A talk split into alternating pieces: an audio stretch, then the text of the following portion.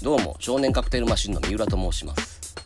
このポッドキャストは40代の中年男である私三浦が高校時代からの友人である山田氏と共にアニメやサブカルを中心とした話題を談話形式でお送りする番組です。第23回はアニメ史回顧録80年代編第2回です。1983年から1985年のアニメ史を中心にまずはアニメージュ史上のアニメグランプリの話題から。徐々に下ネタが増えてくるのでご注意ください。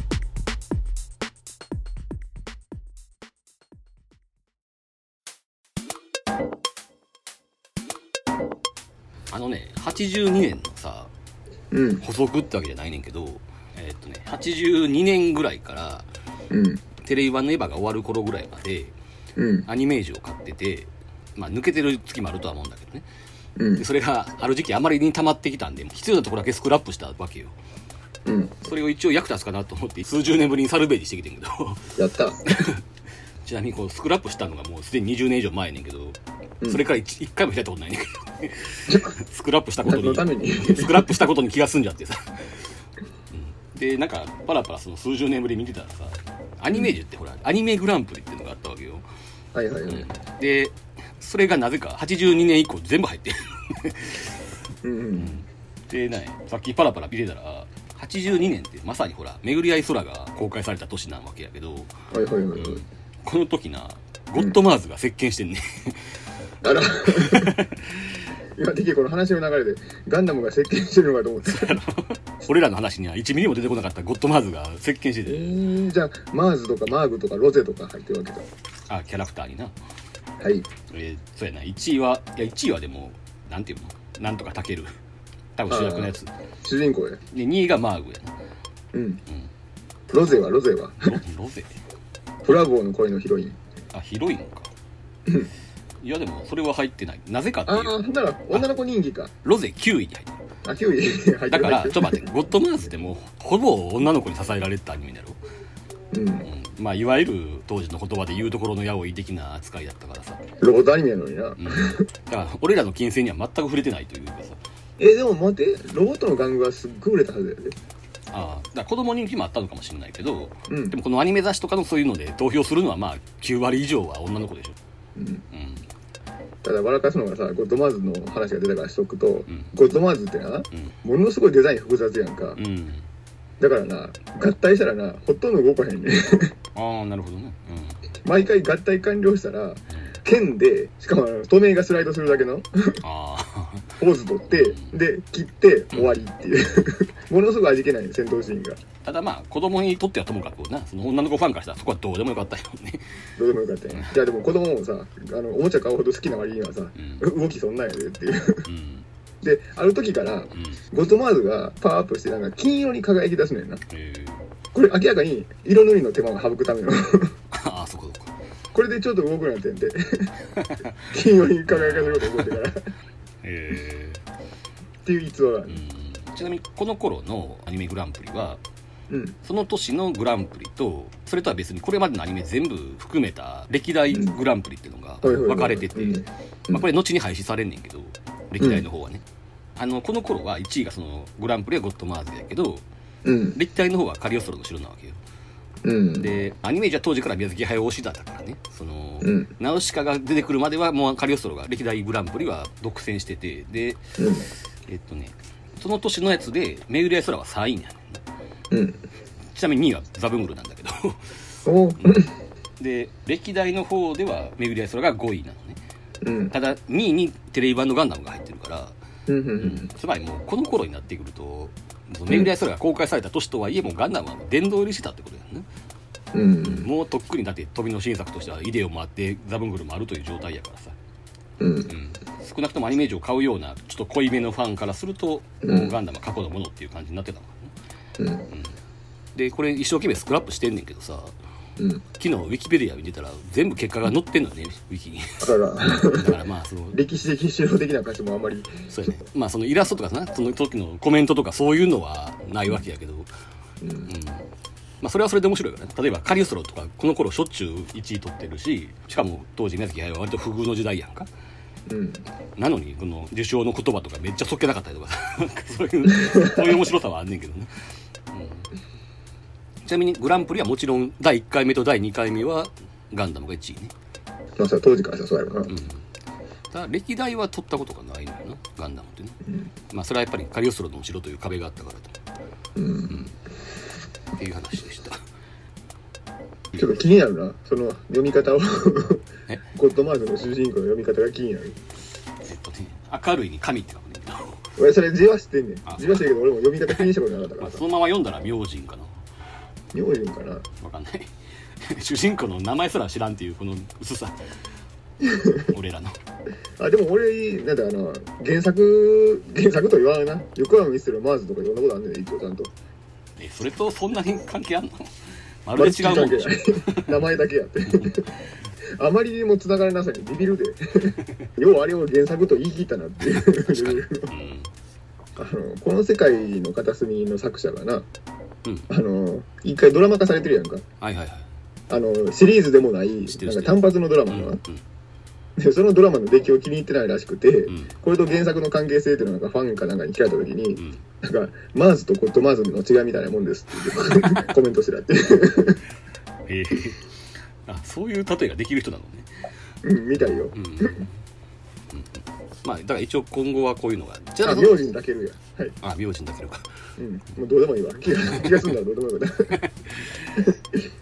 ちなみにねそのある意味昔の俺偉いなと思うのはうん。当時のあの毎月の OVA の寸評みたいなのも全部入ってんの。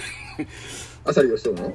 朝吉とに限らんけどああれな一回コミックリュウっていう漫画雑誌がな、徳間が立ち上げた時に、うん。なぜか一回付録で朝日義人全コメント集入れて歴代のやつ全部載っけた。あ小冊子つけたらしいじゃあちょっと価値が半減したな。いやでもなそれ読みたい読みたい。いや価値半減したりとかで確かそれなんか今プレミアすごいついてなかったっけ？あそうなんや。うん。うん。だって朝日吉と以外の表紙のやつも載ってるからこっちは 温度差とかもすごいいやじゃないけど。甘々やん。いや甘々やからこそ朝日吉ととの温度差が面白いって まあね。あ並べると面白いっていうのは確かにある。はい。で1983年なんですが。はい。はい。まあここからはまあまずは浦島があるわけですよ。未来警察浦島ね、うん。待望の。これ単独会やんの？単独会まではできんから今回取り上げようと思ってんだけどでもねつい最近何年か前にうん。ムック本が出たの知ってる？うん。だから遠い風の噂で聞いたような。そんな大した内容じゃないんだけど、うん、まあ資料的にはねほんの3年ぐらい前だと思うんだけどね。3年前？それぐらいだと思うんだけどちょっと年数があ2017年。だからまあ4年前か。でこれってじゃあ何？設定資料とかもん。ちゃんと今のあのなんだあれで撮影し直してそうそう。反射作ってやってんの？っもちろん、うん。てことはかなり印刷とかいいよね。線の拾いまあ方とか、そうやな、うん。ものすごいいいんちゃうそれって。いいしなんか例えばその初期段階の絵とかそのうん。企画段階の絵とかそういうのも載ってて。うん。なんやったらその中村隆の絵コンテもちょっと載ってたりとかするような、うん。うん、まあ物が古いからちょっとコピーやなっていうのもあったりはするけどもな。あるんかそれは避けられへんね。ただまあなんでこんな本が急に4年前に出たかっていうと俺は全然知らんねんけどタツノコプロが50周年の時にうん。見たい番組はあなたが決めるタツノコ名作アニメ総選挙っていうのがあってんでうん。どこでどうあったかは知らんねんけど多分うん。テレビで放送したのかな、うんうんそれでなぜか村島が1位やったらしい。1位？え？ナミールタイムボカンを差し置いて？そうそうそうそう。ナミールタガイムボカン。ガッチャマンとかも差し置いて？そうそうそうそうすごいなだからい一体どんな聞き方したんやって 俺自身が思うんだけど。そんな偏った結果あるとは思ってんけど。まあ確か1位取ったのでこの本とかが出たっていうさ、うん。うん、だからまあ一応ねその結果自体は違和感は残るけども。ただまあファンは一応おるっていうことでね。でまあ俺らぐらいの世代やったら一応なんか知ってる人は多いやろっていうかさ。うん。ちなみに俺あのノートパソコンの壁紙を浦島にしてんねんけど。今でも？今でも、うんあの中村隆の絵のやつな。うん。でやっぱりそれを職場とかで開いたりするとなたまに言われるもんね、浦島やって。えオタクやキモとかじゃなくて。い や全然そういうんじゃない人。そんな堂々とアニメの壁紙を。まあでもなんか水彩画タッチのやつではあるんやけど。いや分かってるよ。分かっててもな それはもう俺浦島の同行じゃなくて絵として死ぬほど好きな絵なんで、うん、俺はもうそこは別に恥も何もなくたとえキモいと思われようがもう思われてもいいやってぐらいのまあまあそうだね。気持ちで。これをキモいと思う、お前がキモいって思ってるぐらいの。で浦島で何がそんなに引っかかったんかなっていうかさ。多分ねそのいわゆるオタク的な見方をした初めてのアニメやと思う俺の中でね。それまでいろいろあったにもかかわらず、あったけどなんていうか、うん。例えば作画監督に注目するとかさ。ガンダムでそういうのは多少あったにせよね。まあでもガンダムはもう安彦義和っていうイメージしかないやん。うん浦島のこの回によって前例のクオリティが違うのは何なんだろうとかさ。うん。そういうとこまで意識したっていうの。でおのずとそのめっちゃいい回やなと思う回は、まあ、たった3回しかないねんけど中村隆が作画監督で。えトータルで3回しかしてないの？それで。全50話中3回しかしてんからね。へえ少でな。それは前言ったけどなぜかというと同じタイミングでナウシカが出たからやと思うのね。うん。でえっとね明らかにの時でおさらいみたいになっちゃうけどうん。この年は現場大戦も公開されてるのね。うん。多分作ってたのはもうもっと前の年なんやろうけどうん。その現場大戦っていうのがまあ中村隆が参加しててうん。でキャラクターデザインは大友克洋でうん。でその影響を丸々持ち込んでいくのよ浦島にね、うん。うん、だ顔だけ見たら現場大戦の中村隆が担当した絵と浦島の絵はほぼ一緒やねんな。うん。髪型が違うだけやねんな。うん当時は大友克洋ってことは分かってないよ。分かってないけどその、うん。これまでのアニメとはなんか違う絵が来たっていう感じがやっぱりあってまあまず絵に驚いたよね。うん。うん。でね、まあ、今見るとそうでもないんかもしれへんけどうん。割とね主人公は一見ステレオタイプやねんけどうん。なんかね案外よう見たらちょっと普通よりは複雑というかさうん。ちょっと変わってんのよひたすら落ち込む時は落ち込んでたりとかさなんかこううん。基本的には快活な男の子みたいな主人公らしい主人公ではあるんだけどなんかちょっと違うねんや。なんかやったら悩むシーンが多かったりとかさ。でそこまで金銭に触れるってことは、うん。その悩み方も記号的ではなかった。そうそうそうそうそういうことそういうこと、うん。まあ、当時にしてはよあくまで。うん。うん。でなんかその番組自体の作り方もちょっと普通じゃなくてさ。うん。まあ、いわゆるこう謎を小出しにしたりとかするようなタイプの構成やねんけど、うん。うん、それがちょっとずつ謎が解けてくるっていう展開やったりとか、うん。で基本的にこれ一応超能力ものなのよね。うん。でその主人公の浦島龍っていうのが超能力というものを秘めてるはずやっていう設定なのね。うん。でも覚醒はしてないねうん。でまともに覚醒するので実は50回中1回だけっていう。うん。最終回1個前の回だけ。この回だけ覚醒すんねんけど、うん。もうその次の最終回はそんなことなかったかのように普通の人やったりとかするっていうさ。うん。なんかこういう感じの美意識っていうのがな、うん。うん、ちょっとうまくは言えないんだけどね。なんかすごく変だったのよ。変というかまあ独特でさ。いろいろ演出も含めてすごく独特で、うん。うん、その辺がねやっぱ引っかかってたやと思うのよ。外しの美学みたいなのがあったのまあそうかな。うん。うん。そうそうそう。あえて王道行かないぞっていうう、ん、最終回も全然最終回らしくなかったりとかね、うん。うん、なんかそういうのもすごく好きで。え最終回って普通にその悪の組織ネクライムが壊滅してくる話じゃなかったの？えーっとねネクライムはその2つ前の48話で一応壊滅してんのよ。うん。で49話はラスボスとの話でうん。フューラーっていうね。で全てが解決したから最終回はなんか主人公が表彰されたりすんねんけどうん。本人はそれをなんか虚しさだけが残ってるみたいな状態になってる時に、うん実はその48話で死んだはずのネクライムが生きてたっていうのが出てきてうん。で、まあ、一応主人公は警察だからね逮捕するっていう風なモチベーションを得て最後終わるっていう終わり方やねんけどうん。まあ言うたらパート2の1回目みたいな終わり方なわけよ、うん。うん、まあそういうなんか外しというかなそのうん。しんみりさせるのはもう最終回1個前までに終わらしといて、うん。うん、たまにあるやんそういうのな最終回はおまけみたいなもんやっていう、あちょっとこう余裕ある作りというかさあともそうやな冒険的な。ああそうそうそうそう。ああそうそう。それを思い出したけどトモさんの終わり方もすごく好きだった。ああいてかとう感じ。もそうな話をしなかったなまあ語れるほどじゃないかなと思ってんけど確かにそれはあった。なあうん。トム・ソーヤもだからなその、うん。インジャン・ジョーとかの話は最終回1個前で終わってて最後はドタバタしてっていうだけの話やったりって、あの終わり方もすごく好きやってるな、うん。うん。確かに言われてみればあれに通ずる感じやな。うん。でえっとね同じタツノコで後に赤い光弾ジリオンっていうのがあるわけやけどうん。これはまあまた後でも触れると思うねんけどこれって基本的にさ多分浦島を下敷きにしてるというかキャラクターのさ配置とか性格とかがかなり酷似してるのよね、3人組のキャラクターまあヒロインの方はちょっと違うじゃ違うねんけどなんとなくフォーマットは同じっていうかさ、だからジリオンは当時割と好きで見とってんけどやっぱりねそれは浦島の鍵を追ってたっていうところもあってでもっと言うと多分ねジリオンってな浦島よりちょっとずつ後退してんのよねいろんな意味で、うん。ただ単にジリオンの主人公の JJ とかはさ浦島龍と比べるともうちょっと単純化されてるし、うん。もうちょっとオーソドックスななんかただの熱血バカみたいな感じになっててさ、ううん。ん、ありふれてる感じの主人公になってて、ううん。ん、やっぱりねそういう意味では浦島の方が優れてたな先行ってたなって感じはするのね、うん。うん、でもそれでもジリを見続けてたぐらいまあやっぱり浦島の影を追ってたわけね当時な。うん小学生の時のすごく重要な作品ではある。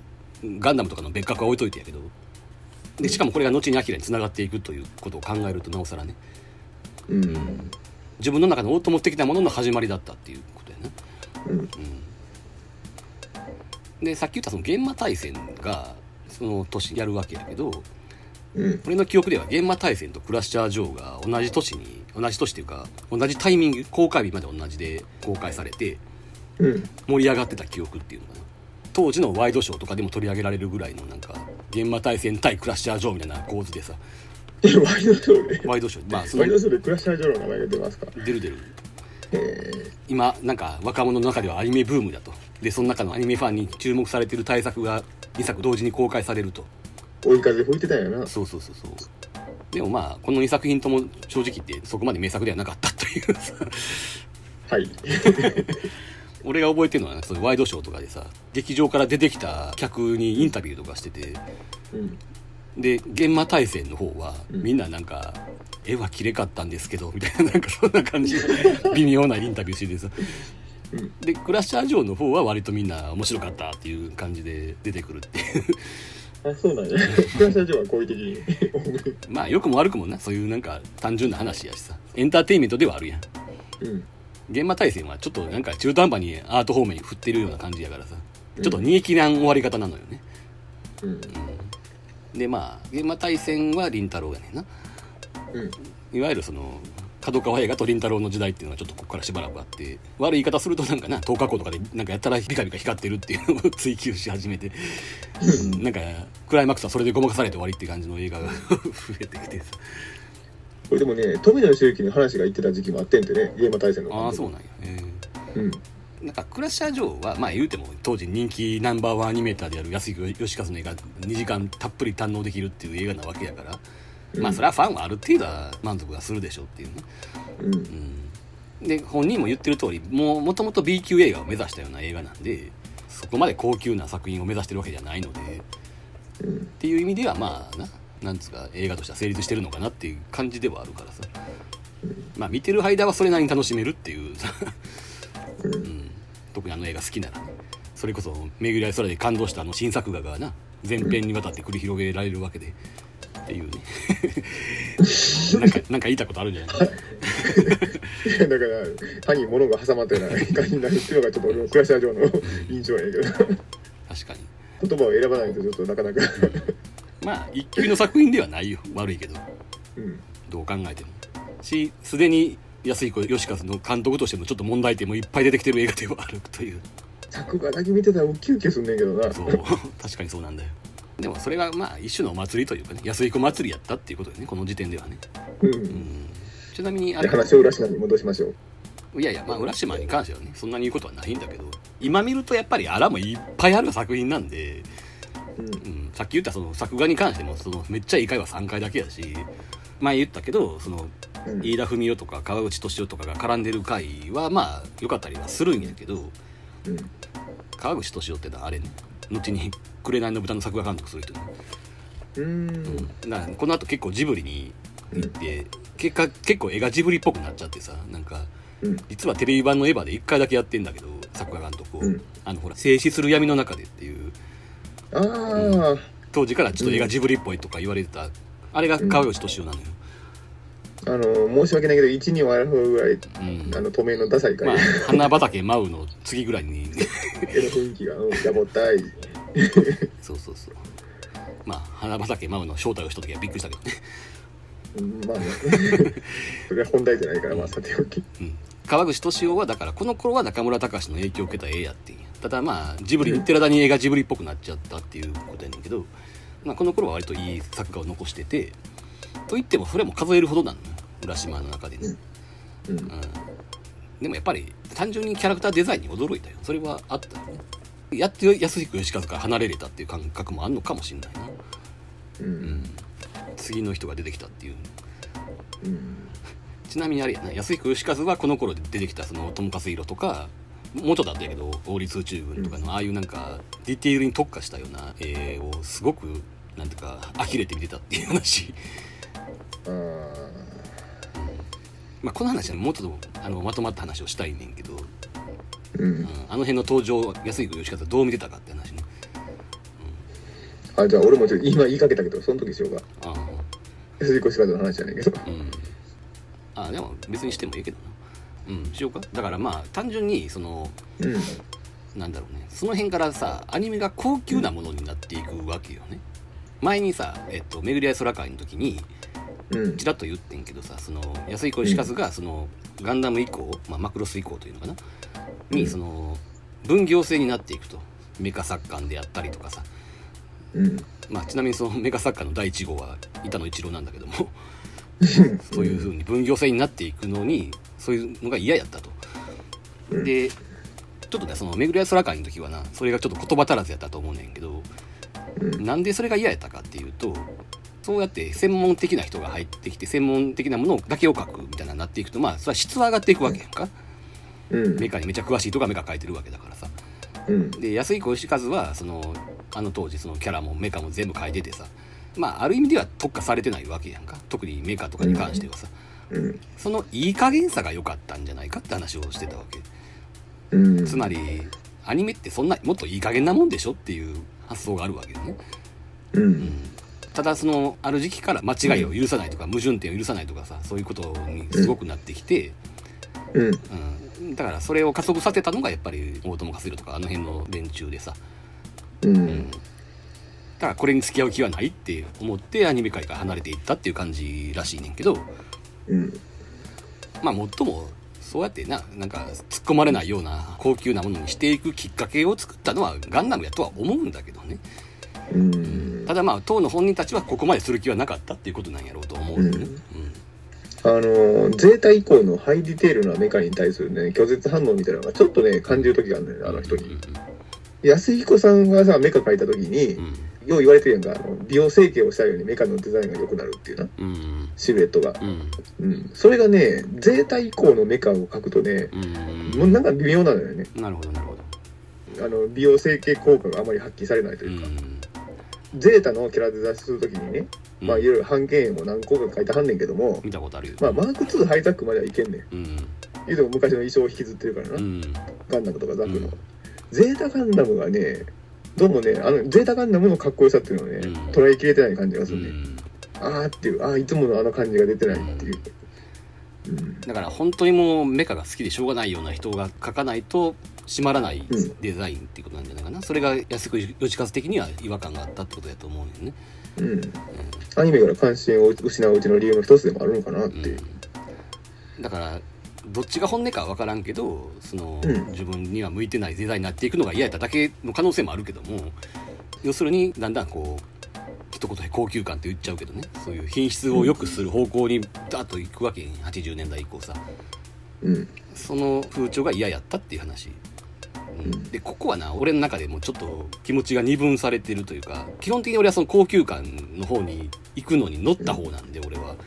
まさにね、うんうん大友のファンなわけだからさ、うん。うん、っていう話をちょっと続きはもうちょっと後でするわ、うん、うん、だからそういうていうか今本題浦島やからな。そっちの話は、うん、まあだから確かにこの頃はまだなそのうん。いい加減な部分は残ってるんねんけどもさ。うん。でもその大友経由の中村隆が入ってるようにすでに芽は出始めてるっていうことね。うん。うん。ないいよ。別に浦島は別にその辺でお話の方えでらえらあっさりしてるななんかもっとなんなにネオ東京発地獄行きの話をたっぷりするんかなった ただ単にさ作画がいいとしか言いようがないんでなそんなのもなあ俺ね何年か前にね、うん。ニコニコ動画で確かね、うん。浦島のね、電話配信ってやってたの、無料で。うん。で、当然、あ、ちょっと久しぶりに見たいなと思ってさ、ネオ東京発地獄行き見たいやんか。うん。作画のクオリティは半端ないのに、うん。シナリオ結構適当やね。そうやねかなり雑やで話はううん。うん。俺びっくりした。うん。えこんなにシナリオ行き当たりばったりやったのに。そうそうそうそう。もううん。ツッコミどころ満載よ話は。最後だと俺何がびっくりしたって、うん。新幹線ピタって止まるやんか。そうそうそう。関西の法則とか何にもない。ねうんうん。まああれは一応ねその前にあのほら敵が発掘してたなんか変な隕石なんかあってそれが爆発してて爆風が逆風となって止まるっていう話では一応あるんだけどね。まああまり説得力はないし、そうそれで止まったようには悪いけど見えないね。うん、だからそういう物理法則をきちんと再現する緻密さではないね。そもそもそんなあれなんか新幹線が廃止されるから最後になうん。長年新幹線を運転してたおじさんが一人で最後の思い出に走らせてるっていう話やんか、うんそんなことが許されるかって話が乗っけが許さない許さないだからそれそれの導入部も含めてさ変な適当やな雑やでだから、うん、だそれはさっきの話につながるんだよね。この頃のアニメはすごくそういうのは雑なのよ。まあおおらかな時代だったというかね。だから、その安彦義和が懐かしんでるのはそういう雑さなんじゃないかなっていう。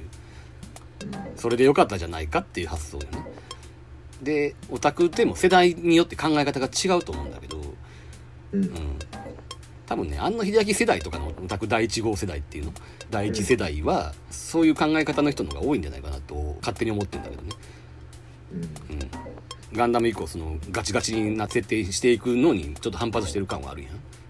ああそうやん。だからそのエヴァの反響に驚いてた武士があったもんねうん。実はそんなに深く考えてないのにうん。もものすごいみんなが回答を求めてくると、うん。とかまあ言うたらロボットものをガンダム的な世界としてはやってはいけないことをやりまくるとかさ、うん。うん、ナディアでもそういうなんかな本人も言ったけどビームがビームを追い抜いていくとかそういう漫画的な表現をあえて入れたりとかさ。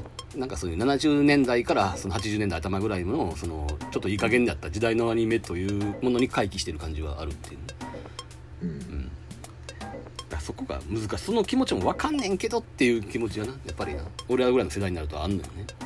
うんっていう話はちょっとまだ後にするわ、うん、うんだから浦島はその今見ると荒だらけやし胸張っておすすめするような作品ではないんだけど まあ自分の中ではすごく価値のあった作品であったというね、うん。小学生いっぱいまでは大好きだったよ。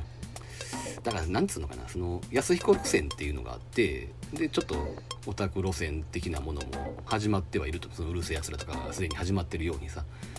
うんそういうんじゃないものが出てきたっていう感覚があってんな。でタツノコでちょっとリアルめの絵っていうとやっぱりガッチャマン的な絵なわけやんか、うん。うん、そういうのとも違うっていうかさ。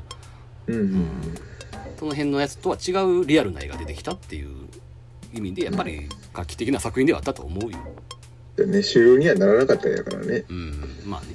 うん。アニメの中では。そうそうそう。だからこの辺から自分の中でほら主流じゃないものを好む傾向がこの辺から出始めてるってことやな変化球好きがこの辺から始まってるってことなのかもしれない。うん。っていう話です。え？まプロレスは辛い話とかせえへんの？プロレスが辛いわな。俺ですらあんまり覚えてへんぐらいもうどうでもいい話だからそういうどうでもいい回はいっぱいあるよ浦島は。チャンピオンのあの漫画版の話とか よっぽど浦島で引っ張ってほしいいやいやいやそういうわけで。そんなにだって語ることないよ。浦島の話を出たらそれもう一色にならざるをえんやろなっていうところがあって。でいや俺もあるけどさ83年うん。大体ねそれねリアルロボットっていうところに回収されるやつばっかりやから。まあバイファムやもんな。ん？でこの年かバイファム？83年はバイファムのはずやね。あああるね。うん。これはもう単独回するからね。うんバイファムは見とってんけどうん。やっぱりウラシマンの方に心惹かれてるっていうのはやっぱり俺の中でこうサンライズ離れが始まってるってことだよねうんそういうことやな。この辺りからな、うん、うん。好きだったけどな。バイファムだっておもちゃとか持ってたけどね。でバイファム以外で言うとなんか人気はなかったらしいけどオーガスも一応見てたしね。うん、でもオーガス俺見てへんからな。とも言われへん見してないんや。全く見てない。あそう。へえあでもちょっと待ってオーガスってどうなん？お前的にそのメカデザインとか。俺は割と好きだったんやけどな。あのね結構ね嫌いじゃないんだけども、うん。宮武さん的にはねデザインをした。うん。かなりあのなんていうの？不満足な出来らしい。あそう。というのもねあのちょっとねご自宅の事情でアニメに関われなくなり始めた時期やねうん。うん。でダンバインの序盤でうん。3体ぐらいやって離れてうんでそのオーガスもほとんど関われない状態でうん。手放さざるを得なかったっていう不本意な出来らしいデザイン的には。あそうで商業的にも当たらなかったし、うん。オーガスプラも売れなかったからね。う、んうんでも意外と悪くないよねってうん、いう主デザイン見てるに関しては結構好きやったけどな。うん、ただデザインしたご本人的にはもっとやれるうんのになっていう、うん、あの配色が素晴らしいなっていつも思うのよねオーガスうん、白に茶色に赤っていう配色がすごく好きで、うん。なんかそうそう。違うものを作ろうとしてる感じはうん。確かにあるよね。うん、ただそれだけやな。印象に残ってるのはな。話も断片的にしか覚えてないな。うん。でオーガスがあって、うん、モスペイダとかもあるけどね、モスピーダもな。何やろな。見てなかったな。うん。やっぱり、うん、当時サンライズにメロメロやったんやろな。うん、そうかモスペイダータツノコやったっけ？タツノコうん。そやな。あんまりオープニング以来記憶にないね。うん。あとはねボトムズもこの年なんだけどね。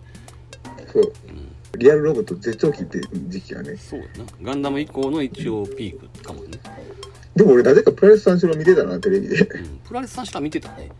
獣王丸とか覚えてるよ。ザ・マシンとかね。懐かしいわ。あれは猪俣睦美やなキャラクターデザインが猪俣睦美やねうん。あの手の絵もやっぱり当時は好きやったっていう感じやなうん。だからこの辺で一回揺り返しというかさなんかうん。もうちょっと後なんかな正確には。ちょっとだんだんアニメがまた子供っぽいものに戻っていくっていう印象ない？これよりもうちょっと後ぐらいまあもうちょっと後の方が顕著なんだけど。ただまあリアルロボットの反動みたいなのがそうそうそうそう。まああるんやろうな。うん。もうちょっと単純化するっていう、うん多分そのオーガスとかにしてもモスピーダーとかにしてもそこまで盛り上がった印象はないやんか、うん。まあバイファムはちょっと盛り上がったかもしれんけどリアルロボット路線が人気がなくなってきてうん。なんかそれこそスプーンおばさんみたいなものが始まったりとかさ。ああ。プラで三四郎とかもまあなんか絵がすごく垢抜けてるから見てたっていう感じやしな。うん。決してその世界観が好きやったとかそういうことではなくてうん。やってることはやっぱりかなり子供っぽい話やん、うん、まあなあでも俺その一方ではさ俺漫画とかでプラモ教師よりも出たしな。子供っぽいもののうん。系譜は残ってるよ俺。まあだそれはだからちょっと前まで俺だって藤子不二雄と同時に見てたわけだから。ちなみにねこの年に「筋肉マン」が始まってんあ始まってるな。うん83年から「筋肉マン」やから。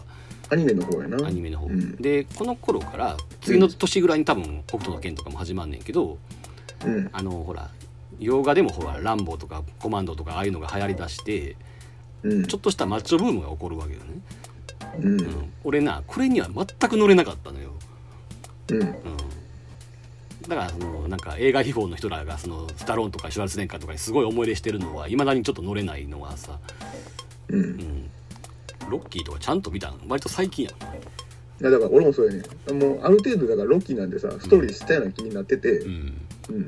そのおかげでなんか見てなかったんやけどもな、うん、だから俺もだから最近そのロッキーとかコマンドを見てうん。あやっぱ面白いわっていう。うん。面白ただけでいいわね。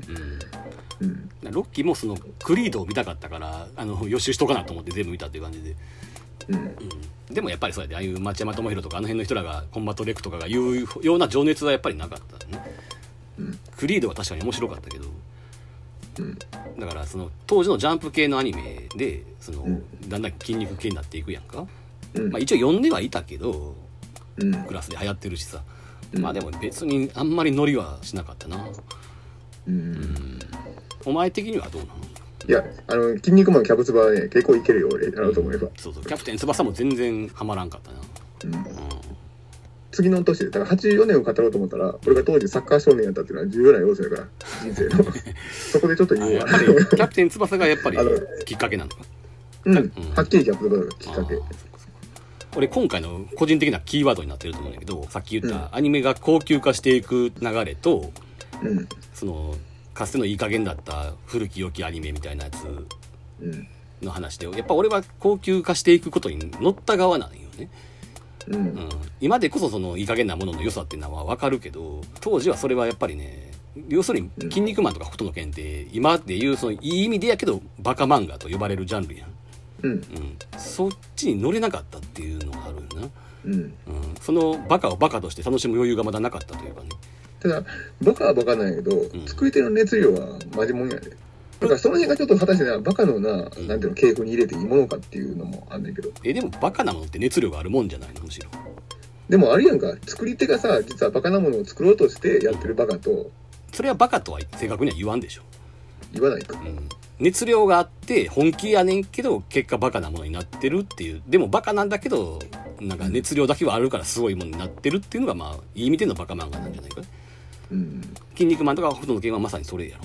キャプテン翼だってやっぱりバカ漫画やと思うねうん。うん。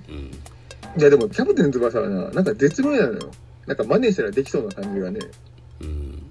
だから完全に口頭向けってわけでもないよ。俺当時だってスカイラブハリケーンとかできると思ってたもん練習したら。それは漫画がバカじゃないんじゃなくて。お前がバカだったんじゃない いやだからそういうことよ、ね、あれはできんでしょ？普通に考えて。いやスカイラブハリケーンあれをできると思ったり読者がバカだったっていう漫画じゃない。まあそれ以外にもあるいは有名なそのゴールポストに登ったりとかそういう、あだから、うん、トライアングルシュートのやつねあトライアングルシュートはね試した結果無理やっていうのが判明した。当時でも結構頑張って。試した。あと後々そのさこの頃はそうじゃないけどキャプテン翼ってまあすごい体験になっていくわけやんか、うん。うん、ああいうのも含めてやっぱりバカやんか。さ あ不思議やねんな。だから読んでる人ってまあ未だに読んでる人は多いわけでしょ多分。うん。あの体型とかに違和感は感じないのかそれとも感じてるけどそこはそことして流してるのか、どっちやろうな。うん、未だに読んでる人に直接聞いたことがないから何とも言えない。世界中におるわけやろ？ファンは。でも俺ねうん。中学生編までの絵はね結構俺本気でかっこいいものとして読んでたよ。いやいやだ初期はいいんだって。それこそレアル・マドリードとかああいう外国の有名選手とかでもキャプテン翼に育ったとかいう人は珍しくないわけやんか、うん。うん、そういう人はそういうとこは全く見てないのか？それとも、うーんどうやろうな。うんその辺もそうやな。どういう気持ちで見てたのあの中学生編まではねあのできそうなねさじ加減が絶妙なのよ、うん、いやまあそれは分でかる。俺こうねんなうん。キャプテン翼をね通しであの読んで、うん。あっていう瞬間があんねん。うん。こっから口頭向け漫画になっちゃったわあっていう。ー。いやいやさ中学生編も口頭向けかもしれんけどさ。うん。一線を越えた瞬間があるわけね。うんはっきりと。うん。外国のねどこのチームのゴールキーパーやったか忘れたけど、ん。ギューター・ミーラーっていうゴールキーパーが、うん。修行の完成としてなんかな岩砕くね で俺その瞬間に、あここれはもうあかんわっていう。そっからはっきり心が離れた。これは無理ってなって。だから当時のジャンプ漫画の中ではリアルな方やったんかもしれんけどっていう感じやん。だからそのなんつうの技がどうとかそういうこと以前に例えばその、うん。全員が並んでるさイラストとかがあったとしてさうん。なんかそのキャラクターの9割ぐらいが口開けてるとかそういうのも含めてなんかバカな感じがあるやんか、ああそれはな、うん。あの一生懸命読んでる最中は全く気になれへあそうなんや、一歩引くとねいやわかるよそれ。うん。これはおかしいってなる、うん。その頃から違和感はあって今ほどの違和感じゃないけど当時からなんか変な違和感はすごくあって。うん。うん。あれ書いてる方からしたらどう思ってんのやろなってよう思うねんけどなその気づいてはいるのかもしれんけどもう筆が止まらんっていう感じなんかなと思ったりはするけどさ。それかな書いてる本人がむしろ一番わからんかもよ。ああそうか。まあまあその可能性もあるけどね、まあどっちにしろ気づいたところでもう手が止まらんねやろなって気はするけどな。うん。まあいやちょっと本題からそれたな、うん、ちょっと戻そうか。まあこの頃からそのいわゆるジャンプ系の漫画から離れつつあったって話ね俺はね。で片やそっちはサッカー少年になっていたとそうあのね明確にねダンバインの後半ぐらいからついていけなくなってうあど。のダンバインのなんていうの方向性についていけなくなったというよりは、うん。12回見逃したらもう分からなくなってるっていう。うん。まあ。当時だってその小学生のさあの行事とかのなどうしても見れない回って出てくるやんか。うんうんうん。どんだけ熱心に見たくても。はいはい。その都合でダンバイン何回か見逃したらなもうわけわからなくなってた。うん。なるほどね。うん。それでちょっとね子供の頃に富の系から関心が離れるっていうのうんうんがあって、OK じゃあ83年はこんなとこかな。うん、84年がテレビに関してはうん、まあエルガーマンだから見てなかったわけやな。そのサッカー少年として。はい。はい。もう当時はボールが友達だったからね。その友達を後に捨てることになるわけやけどねだから俺は毎回言ってるにエルガイムは一応見てたよね。まずメカデザインはすごく好きだった。うん。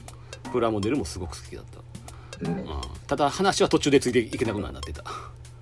うん。という感じやろ。何やってるか分からなかったとか。そうやな。多分そうやと思う。でもそれでもなんか面白いと思ってたら分からんなりについていこうとはしたと思うねんだけどそれすらなかったということだな、うん。この頃ってさ毎回やったかどうか知らんけど、1年ごとにその止めのアニメが更新されてたやんか。うん。その時にその始まる1週間前はその新番組の特番みたいなのがあったん覚えてない？あるある。うん。それのエルガイムの回をすごく覚えてんだけどうん。その富野義行とかがちゃんと出ててさスタジオに。そこで初めてそのメカとかを見たわけやけどすげえと思った記憶はすごくあるからね。うん。だから LR のプラモデルは結構熱心に初期は買ってたあの結構でっかいのも含めて買ってた記憶がある。うん。だから相当最初は驚いたのよただマーク2が出る頃にはもうその情熱はなくなってたよね。うん。今見るとマーク2も十分かっこいいんだけどさ。うん。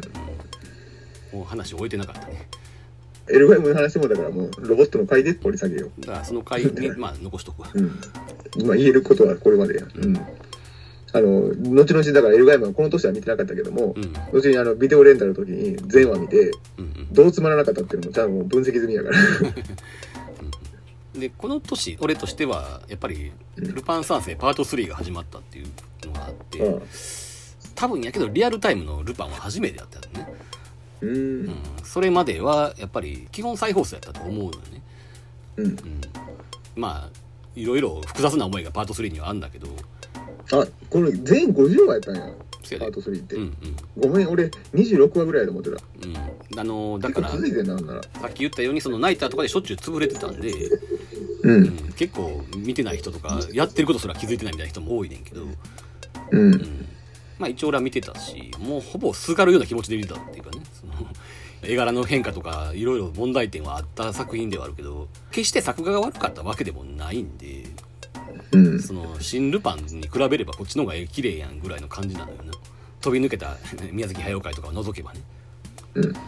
だから決して出来が悪かったとは思ってないんだけどもかといってすごくいいもんでもなかったんでまあすごく中途半端な気持ちではあんねんけどな。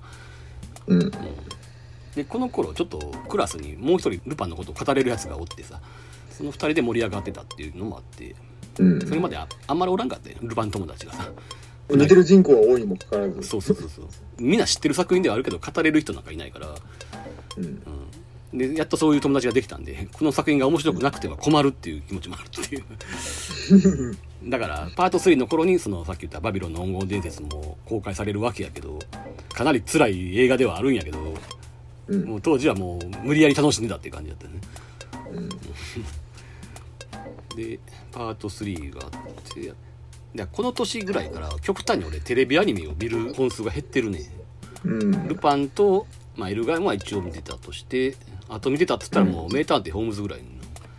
ホームズ？うん。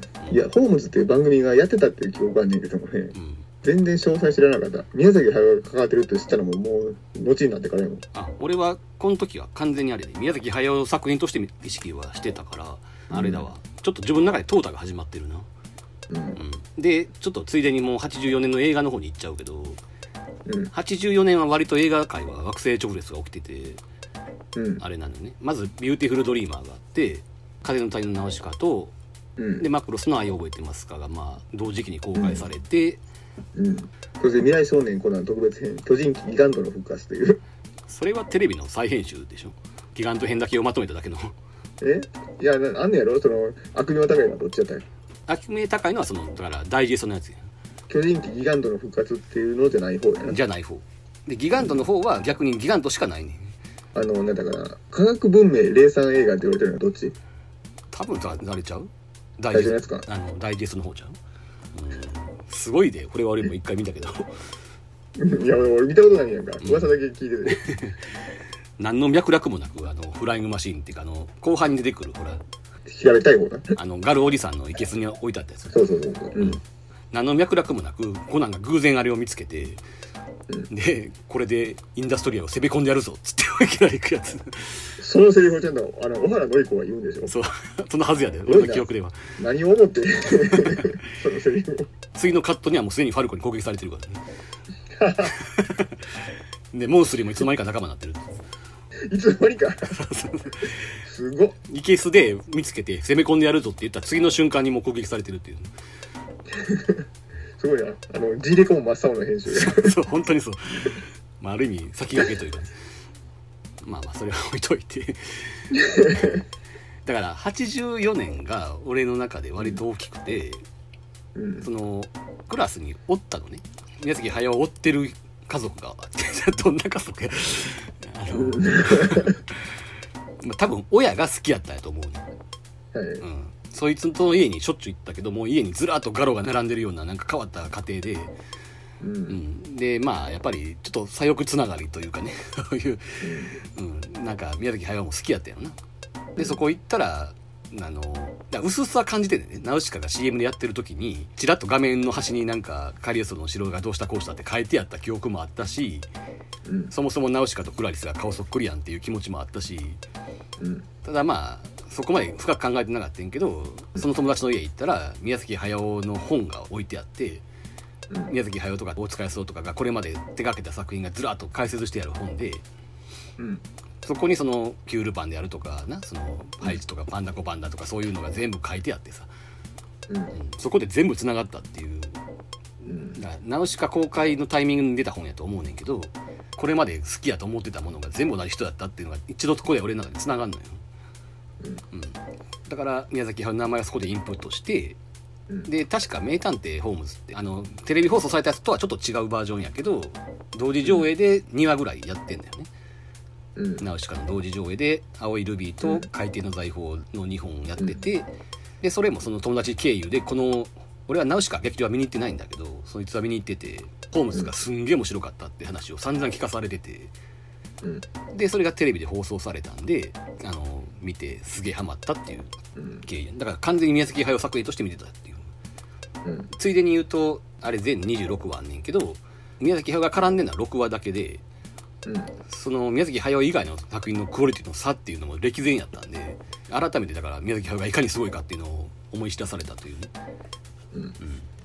これがだから94年あ84年やうん。ろで84年のアニメグランプリを見るとグランプリは当然のことながらナウシカなわけね。うん。で、まあ、歴代はまだカリオストロが一応キープしてんだけどあでもあれやな男性キャラクターダバマイロードとかえ？女性はナウシカやねんけど。それほんま？ほんまなんかな？うん。まあ人気はあったんだね一応ね、だからそんな魅力あったかしら？うん、まあ一応美形ではあったっていう。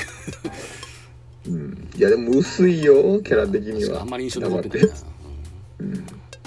ビューティフルドリーマーは多分ね評価されたのはもうちょっと後のことやと思うねんな。うんだからやっぱりナウシカの年だったと言っていいと思う。うん。まあ人気はあったとは思うんだけどね。うん。だからビューティフルドリーマーって割と癖の強い映画やしそのうん。なんかうる星ファンを敵に回すような内容であるにもかかわらずうん。割と当時から受け入れられてた印象があるんだよな。とか実際あれ見てその敵に回ったファンっているんかしらね。うんだからそうやね原作者受け入れたんちゃうの？だって別にさこのキャラクターがこんな行動するわけないっていう行動をとってるような感じではないやん。ないないない、うん。割とアニメファンが反発するのってそういうところだったりするんだけどさ。だからこんな行動取るはずがないってやっちゃったテーマがむしろブレるもんね。いつものうるせえやつらを提示した上でもうこっから夢から覚めろよって話ではあるわけだから、そうそうそうそう。だからそこまで考えてなかった可能性も高いけどな。うん。少なくとも怒ったって聞いたことがあるのは原作者ぐらいやもんねうん。だ原作者はそうやっぱり敏感にそこに反応してこれ私の作品じゃないって思った。しかも自分の作品がなんか否定されてるような気になったっていうことやとしたらやで、うん。そのまあむしろやっぱりさすが高橋留美子やなっていう感じそこにはっきりすぐ気がついたっていうことやからさ。うん。ただもんじゃないなって感じやけど。うん。あの人のそういうところどころの立ち回りってうまいよね。うん。そうそうそうそう。ナウシカはどう見てた当時？存在は気づいてたの？いや気づいてたんやけど確かだから俺見るのも後やで。下手したら俺順番あの魔女宅の後ぐらいやえそんな後？ちゃんと見たのそれぐらい遅い。それぐらいちゃんと見てなかったし関心がなかったよ当時なんか俺思い出したわ。高校になって初めてお前と出会った時にお前がすんげえナウシカの悪口言った記憶があるもうその話は忘れよう。もう黒歴史やから掘り下げないで。あのファイブスターを絶賛しつつだからな当時の俺としてはもうロボットアニメのついでやってん他のジャンルは。まあな。でも確かにナウシカって一般層はともかく割と濃いファン層からは意見が分かれた記憶もあるんよね。うん。っていうのはやっぱりこれまでの宮崎駿とだいぶ違うものやったからやっぱりカリオストロみたいなやつを望んでた人からするとナウシカって違うって思ったと思うのねうん。俺も最初の印象は多分そんなんやったと思うねん。まあ後々良さは分かったけどさ、うん。まあ。それ以前にさ、ん。この導入部で終わってるような内容っていうのは評価されたの当時。まあな。でもなんかあんまり途中で終わってるやんみたいな感想を聞いたこともないけどね。うん。一応なんかクライマックスはあってさ感動的な展開もあるからさ、ある程度の人は満足したんじゃない？あの世界全体の問題はそう簡単に解決せえへんわけだしさうんだからあれじゃう？当時上映でホームズやってたっていうのが大きくて。ホームズは言ったら従来の宮崎駿のノリやったわけやんか。うんうんだからある意味ではそっちの方が話題になってたっていう側面もあるっていう。かねこれでも上映時間相当長いってことじゃんナウシカとホームズって。うーんそうだね。でもまあ当時としてはそういうのはあったんじゃない？同時上映が珍しくない時代でしょ、うん。だってお前ビューティフルドリーマーなんてスカンピンウォークと同時上映なんね それはもう何？特定の映画館がやったわけじゃなくて違う違う違う。配給会社がそういう意味で？そうそうそうう。うる星の一作目の「オンリーユーはあのションベンライダーやしな、うん。あの今やカルト映画として知られる。うん。まあでもビューティフルドリーマーはねやっぱりね後年やで見たのはね。うん。えーっとその頃には多分押井守の存在も分かってたと思うな。あそう。うん。でえっとねなぜ押し守の名前を知ったかっていう話やねんけどうん。えっとね絶対この話に後々なるやろうから今のうち解説しとくけどうん。関西はアニメ大好きっていう番組があったわけ。うん。これは関西だけでやってたらしいねんけどうん。まあ簡単に言うと OVA を流す番組でうん。で夏休みとか冬休みとか春休みとかに集中的になんか放送されるのね、うん。でなんか新旧問わず割と OVA を流す番組でこれがまあ1987年から始まんねんけどうん。えーっとねなんていうのかな。なんかすごいなんかもう明らかに濃い人が作ってるなっていう感じの番組なのよね。うん。うん。あのーなんつってもほらその作品を放送する前後に寸評までつくっていう、だからあのー開始前には、うん。なんか当時これが発表された時代背景みたいなのを説明するようなさ詳細を説明しで終わった後は今度な批評めいたな、そうそうそうあれが出てくるっていう解説が。時にはちょっと辛口な寸評まで入るぐらいの、そう。あの残念とか惜しいとかさうそういうことは遠慮なくうん、言ってたもんね。それがまあその字幕で流れるっていうね。うん。で本編が終わった後にさうん。新作を紹介するプロモーションコーナーみたいなのがあって 覚えてる？あそれは今思い出したわ言われて しかもさすごいのがな例えば普通に考えたら予告編をそのまま流すだけとか思うやんか。うん。じゃなくて音声を全て切って当時の洋楽をバックにして本当にプロモーションビデオみたいになんか映像だけのやつがずっと続くねんや。あそこでも洋楽をしないんや。あの主題歌にシンディ・ローパーだけそうそうそうそう。タイムアフタータイムとかをバックにさどんどんどんどんその作品を音なしで紹介していくっていうさ。うん。でこれが結構ね役立ったんよね。あの、うん。どんな OVA があるかっていうのがそれですごく知識を得たしうん。でこれ87年に始まって95年まで続くねんな。うん。調べたら。まあ最後の方はあまり見てなかったと思うんだけど8年ぐらい続いてるわけよ。うん。毎年だから夏冬春の休みにやってて、うん。うん、でそれプラス深夜バージョンもあったわけ、はいはいはい。うん、深夜にちょっともうちょっとマニアックなやつをやっててさ。うん。そこで押井守特集があったの。うん。でそこで俺は天使の卵とかを見るわけやねうん。で押井守本人のインタビューとかあったりとかしてさ。うん。かなり今にして思えば濃い番組なのよ。うん。でちょっと記憶のあれがあるかもしれんけど「トワイライト Q」のなんか押井守がやったやつあったやんか。はいはいはいはい。迷宮物件あそうそう迷宮物件それそれ、それと天使のたまごをそこで見た記憶があるね深夜にさ。でまあなんじゃこれはとは思ったんよね。うん。もちろんその面白さまでは分からんかったけどとりあえずその特集組まれてるぐらいやねんからすごく有名な人なんやろうなっていう認識はあってさ。うん。でちょっと調べたらそのかつてビューティフルドリーマーを撮ってると、おう。うん、っていうことでその頃はもうすでにレンタルビデオとかがあったんでな。レンタルで見たっていう経緯があるわ。うん。ただあれよねその当時も結構すごいと思ったけどいわゆるそのなんていうの？アニメにやりがちなラストバトルみたいなのがあって盛り上がってアクションがあってみたいなそういう話じゃないやんかうん。まあ言ってしまえば観念的な映画やから、ううん。ん、そういうアニメ映画みたいなのも初めてやったし。うん。しかもこれってやっぱり未だに引きずってるといえば引きずってるでしょ。ビューティフルドリーマーの影響を受けたアニメ映画って多いやん、まあ、実写もやけど。うん。言ってしまえばエヴァだってそうやしな。涼宮ハルヒかってそうやああそうやな。言うたらまどかマギカとかもそうじゃん。あの新章の方ね。だから未だに引きずってるというかな。こっからまだ抜け出せないっていう、そのうん新エヴァの最後のほら楽屋みたいなのがどんどん見えていくセットになっていくとかさ、うん。あんなだって言ってしまえばビューティフルドリーマーの焼き直しとも言えるわけでさ、まあね。うん、あれをものすごい高クオリティで再現したっていう風にもう取れんことはないわけで、うん。だからやっぱりね業界に与えた影響っていう意味ではものすごいなってあの後年の方が思ううん。見た時よりねだから庵野秀明なんか多分押井守のことをあんまり評価してないみたいなことを口では言ってるけどやっぱりこっから抜け出せないっていうのはあるんじゃないかなっていうね、うん。そうそうそう。やっぱこれだけ異質やしな。うる星やつらって一応俺映画版は見てると思うねんけど。全部？全部。やっぱりこれだけ飛び抜けてるから。うん。まあもちろん押井守がやったのは2までなんだけどね。映画って5まであったっけ？あの完結編入れればそうやな。うんで4なんかもなんかちょっと言っちゃ悪いけどビューティフルドリーマーみたいなことをもう一回やろうとして失敗してる映画って感じやから。っうんていう感じやしね。うるせえやつら自体にもすごく影響を与えたやろうしな。うん。やっぱでかいと思うねこれ。ある意味ではナウシカよりでかいかもっていう。俺押井守っていう名前最初に意識したん。パトレイバーの監督に選ばれたっていうところやから。うん。やっぱりもうロボットアニメのついでやねんなって。当時の自分は。何から何までそうやな。パトレイバーで中3ぐらいやもんな。だからあの頃にはすでにすごく知ってる監督であったよな。まあもちろんあれだよね。その実はルパンの監督をする予定やったとかそんな話はだいぶ後になって知ったんやけど。うん。だからね俺はやっぱりこの辺からちょっとあれなのよ。もううん自戒を込めて言うけど高級志向が出てき始めてんのよね、うん。意識高い系に目覚めすそうる。そうそうそう。もう宮崎アニメぐらいしか見ませんぐらいの感じ。うんだから次の年には入るけど1985年からまあゼータガンダムとか始まる時代なわけやけどうん。これは見てはいたよ。さすがにガンダムやから見てたけどうん。割と早めに撤退したよね。うん。早すぎるぐらいの撤退ね話を聞いてる。でも周りの人でもあんまりついてきてる人はいなかったよね。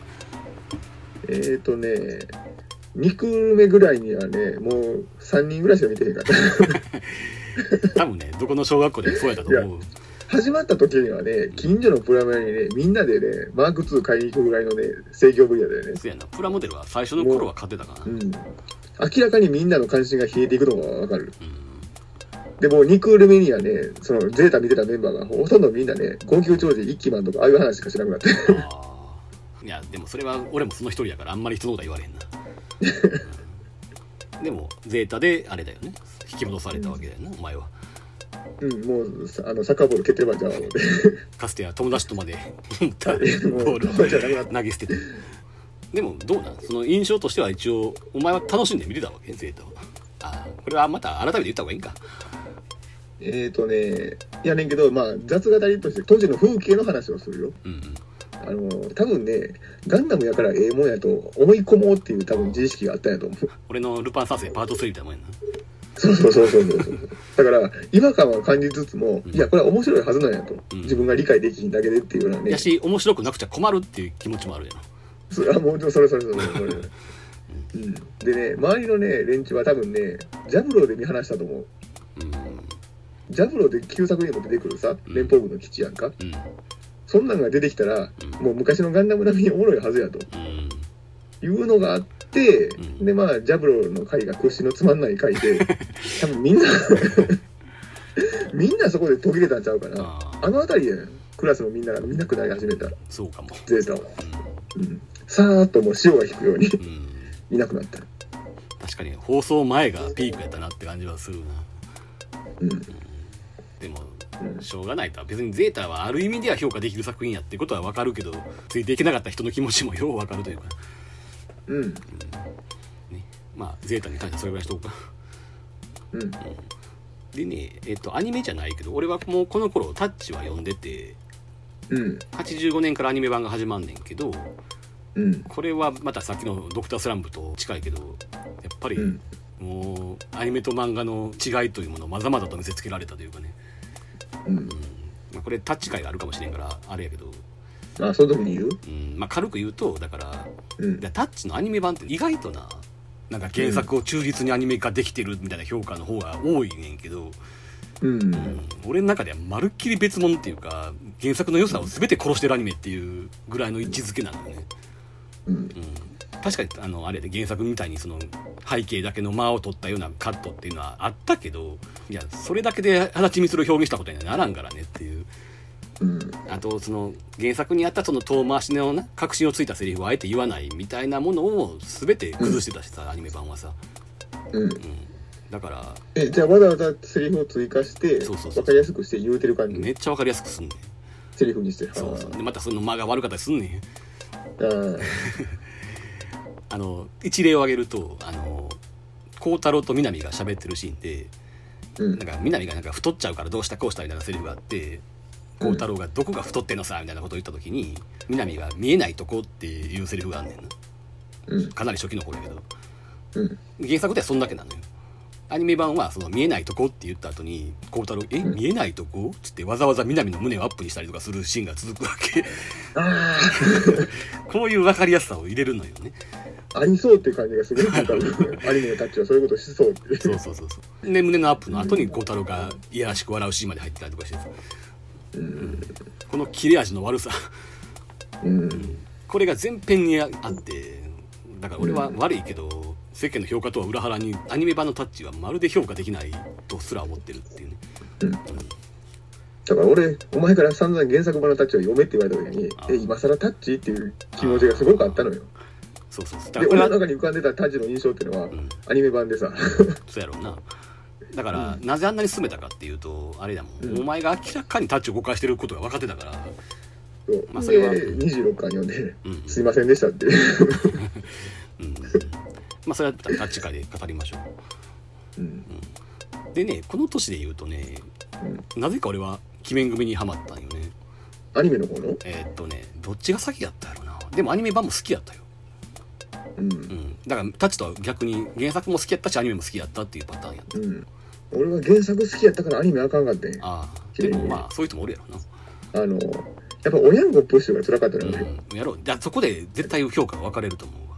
俺はね、うん。おにゃんこのあの歌が決して嫌いではなかったんだよ。ね、うん。うん、逆にその鬼面組になかったものがここに追加されてるっていう気持ちになってたっていう感じ。うん。でもそれが余計やと思う人には余計やったんやろっていうのはすごく理解できるけど。だから親子プッシュがそのまま女性キャラプッシュにもつながってて、うんうん原作やったらちゃんとギャグでやってるところを、うん。原作にはいないそのなんかゆいちゃんちえちゃんを配置することによって、うん。原作にはそのシーンにいなかったのゆいちゃんちえちゃんを配置することによって、うん。なんかぬるたい方向に行くっていうのがさ、うんうんすごく多かった気がして。うん。うんあのねその意見もすごくよくわかんねんけどまあ確かにそうやね女キャラクターをやたら原作に比べてプッシュしててうん。でそれが一番顕著に出てるのはオープニングとエンディングやったと思うねんけどうん。でそれがまたおにゃんこクラブが主題歌っていうことでねそもそもあの後ろ指二人組え違う後ろ指刺され組が がえっとどうなってそうなってんのかは知らんけどまあゆいちゃんちえちゃんのみたいになってるわけやんか、うん。うん、いや分かるで原作にこんなんないやんって言われればそれまでではあんねんけどうん俺の中であのオープニングって割とセンスよく見えたのよね。あの、うん。絵の面で。特にあの「かしこ」っていう歌があんねんけど、ううん。ん、あのオープニングとかは原作には足りなかったものがここでなんかすごく膨らませられてていい感じになってるっていう好印象を持ってたっていうの、うん。もちろんそれが裏目に出てる時もな特に本編の中ではあるんやとは思うんだけど一口にその原作と違ってそのやたらアイドルっぽい売り方をしてることが全部裏目に出てたわけではなくて、うん。なんかいい面に出た部分も少なからずあったように思ってて特にオープニングはそうやねんけど、うん。うん、っていう印象があって決してね、アニメ版は嫌いじゃないのよ。うん。あのもちろん原作は好きやったし俺珍しく全巻持ってたからね。うん。原作ファンではあった上でそういう俗な感じも嫌いじゃなかったっつうかね。うん。さっきまでのなんか高級志向やとか言った割には 急に俗なもの落ちてる落ちてるけど。で今聞いてもやっぱりねそのかしことかあの辺の歌は嫌いじゃないっていうかね。うんおにゃんこクラブ自体にはそんなに思い入れはないんやけど「君の歌」に関しては多少思い入れはあるんだよね、うん、あとこのシリーズってさその鬼面組があってその後ついでにトンチンカンがあってうん。でその後なんか野球のやつ名門第三野球。あ第三野球部。はいはい、うん。多分同じようなスタッフで作ってたと思うねんやんか。うん、でこれがなんかずっとオープニングがすごいかっこいいままっていうか。俺覚えてんのかな？第三野球部ねキャラクターが一人も出てけえへんオープニングってなかったっけ？あの顔が一切できんやつやろうん。うん。めっちゃ覚えてる。うん。あれとか見ても思うようにすごくセンス良かったっていう印象があってね。うん。でなんつうかな。この辺りからそのアニメのオープニングっていうのは変わったなっていう印象もあるわけ。うん。うん。このちょっと後のオレンジロードのオープニングとかにもう繋がっていくけどさ。なんかそのオープニングが急にこうセンス良くなっていくっていう印象。うんがあってちょっとそこは好きやったよね。だからよく言うその主人公の名前とかロボットの名前とかが連呼されるような曲じゃないと嫌やっていう人もおると思うねんけど必ずしもそうじゃないなと思うのはこの頃の思い出があるからなんだよね。うん。今さすがにこの年になったらわかるよ。うん。うんただ当時はそのアニメ史を俯瞰で見るような視点とか全くなかったから、うん。うん。もうギャグがぬるい方向に解約されてるとか。じゃあお前のお前の言ってるることも全然正論やとは思うねんで逆に俺がなぜそう思わなかったか不思議なぐらいやけどなんか当時はあのセンスにやられちゃったっていうのがあってね、うん。だから後のその「ルローニケンシン」みたいなああいうなんか全然内容と関係ないオープニングになっていくのには憤りを感じたけども、まあうん「鬼面組」はギリギリ世界観が、まあ、無理やりではあるけど合わしてるし、うん。なんかあそこぐらいまでなら俺は好きやったなっていう印象があるな、うん。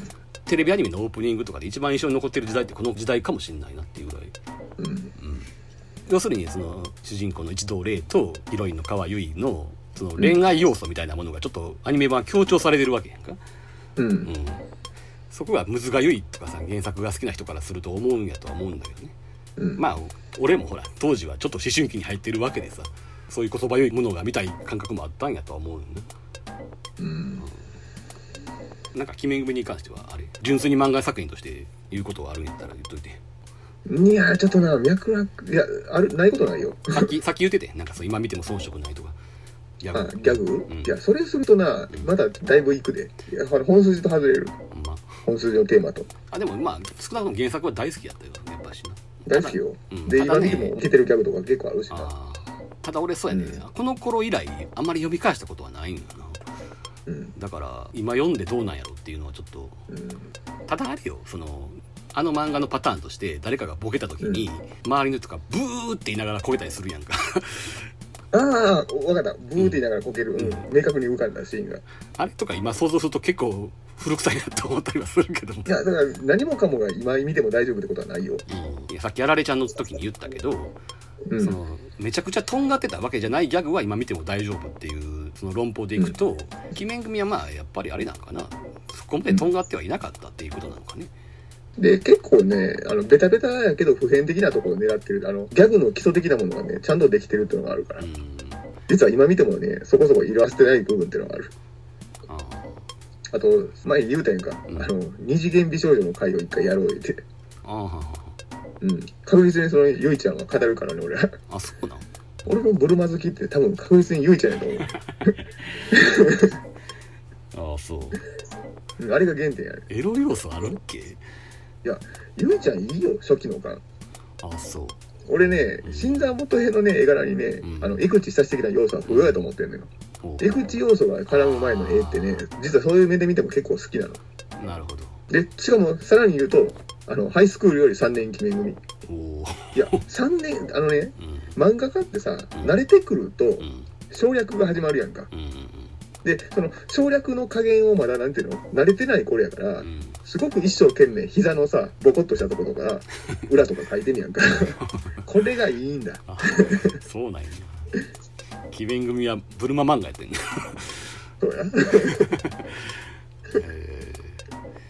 あのーなんか今ふっと頭に出てきたのがさあの名前とか全然覚えてないんだけど、うん。なんか科学の先生みたいなのがおってうん。理科室でなんかそうめんかなんか作る話があったあつけ麺な。あつけ麺か。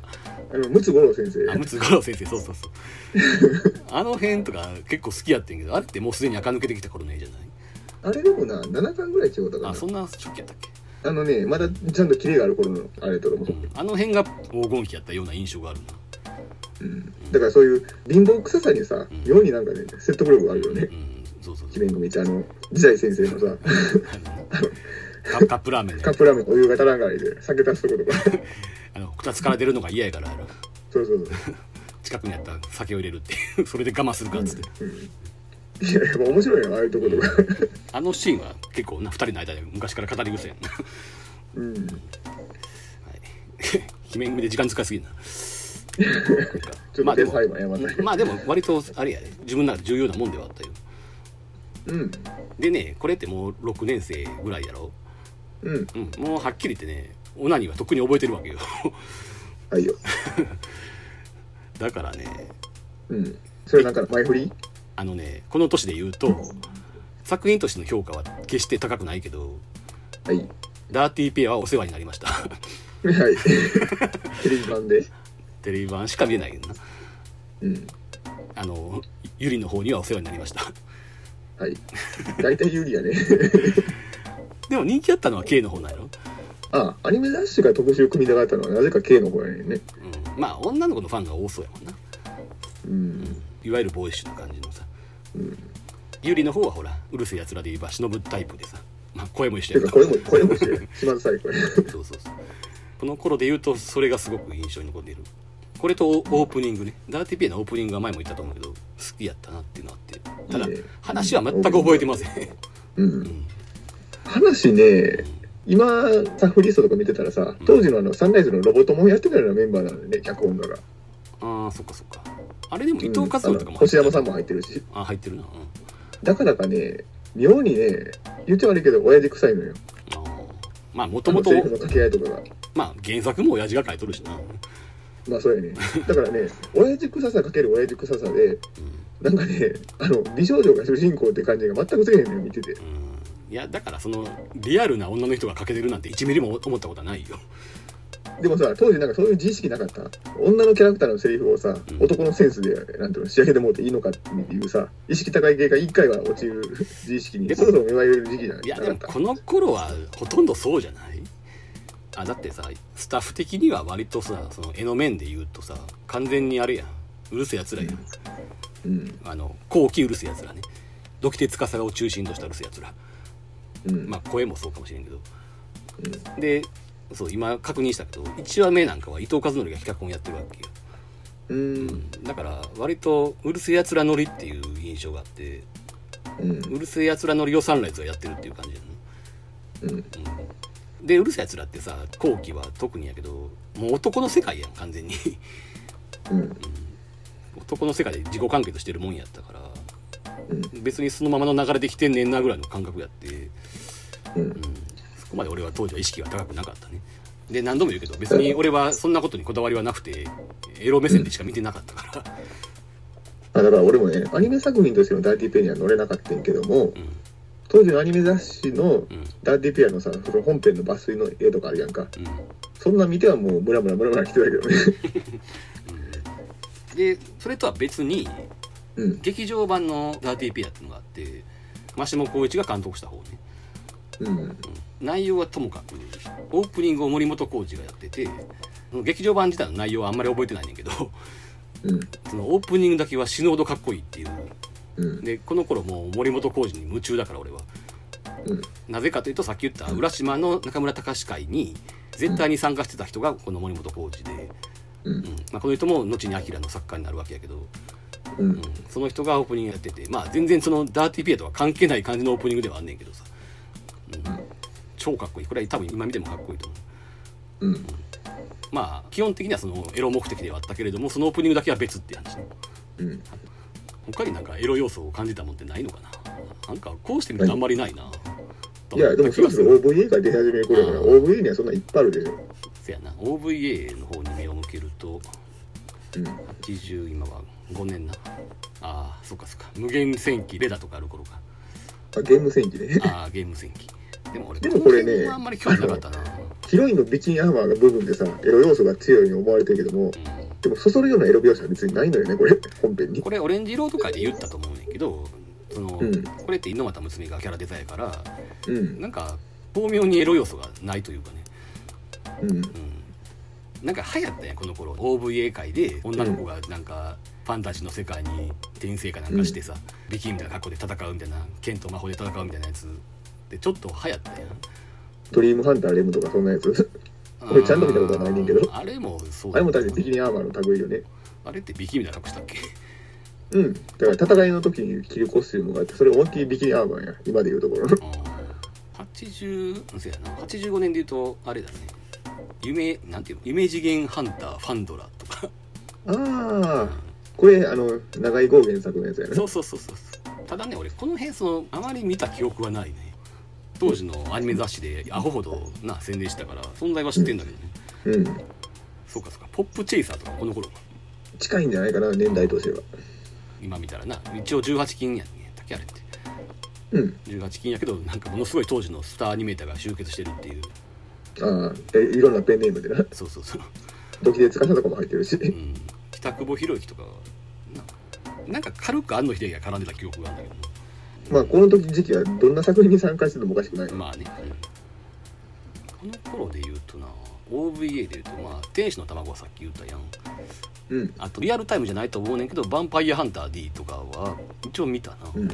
これはでも友達に無理やり見せられたというかなぜかっていうのは後々シティーハンターの話する時に言う。わはいよメカゾーン23とかもそんな真面目に見てないな俺は。もちろんその作品自体は知ってるけどあというか俺ビデオデッキがまだ家になかったかあらほんま？だからメガゾーン3は多分乗り遅れたな。メカモンにもかかわらず。ちなみにそのビデオデッキがうちに来て初めて借りた OVA が湘南爆走族っていう チョイスやねんけど。でも湘南爆走族って OVA 黎明期ではすごく評判が高かったシリーズの一つやのね。でもそれは OVA の出来がいいのかそれとも原作のエピソードの完成度が高いなのか何とも言いづらい。まあそうか。なのでいや小学はねあの長編エピソードようできてんのよどれも。うんだからそれがそのまま引き写しで出来がいいって言われてるだけじゃないのかなっていう気がしなくもない。うん。で言うほどだからこの辺の黎明期のやつって見てないのよね俺。あの後々そのアニメ大好きで放送されたやつは見たりはしてんやろうけどうん。あのドリームハンターレイムとかは一応見てるな。俺多分これそのアニメ大好きでやってたんやと思うね。夢の中に入ってなんか戦う話やな、うん。っていうことぐらいしか覚えてないけど、うん。まあ当時のいわゆるロリコン絵でさ、うん。レターと違ってこっちはむしろもうちょっと煩悩丸出しだった感じがする。うん。あとは何やそんなもんか。メカゾーンとかエクサーワンとかもあるけど、まあもういいか。もうね戦ワンぐらいからねもうなんやろ。アニメを見るっていうこと行為がすごく恥ずかしいっていうねことに覚えてきてね。あんまりうん。人に言わなくなり始めたねこの時期から。だから白い目で見られる感じっていうのがそろそろ出てき始めた頃かな。まあな。アニメを見てるってことがそろそろ中学生やしな。美少女を目当てでアニメ見るやつを当時嫌ってたからな。超意識高い系や。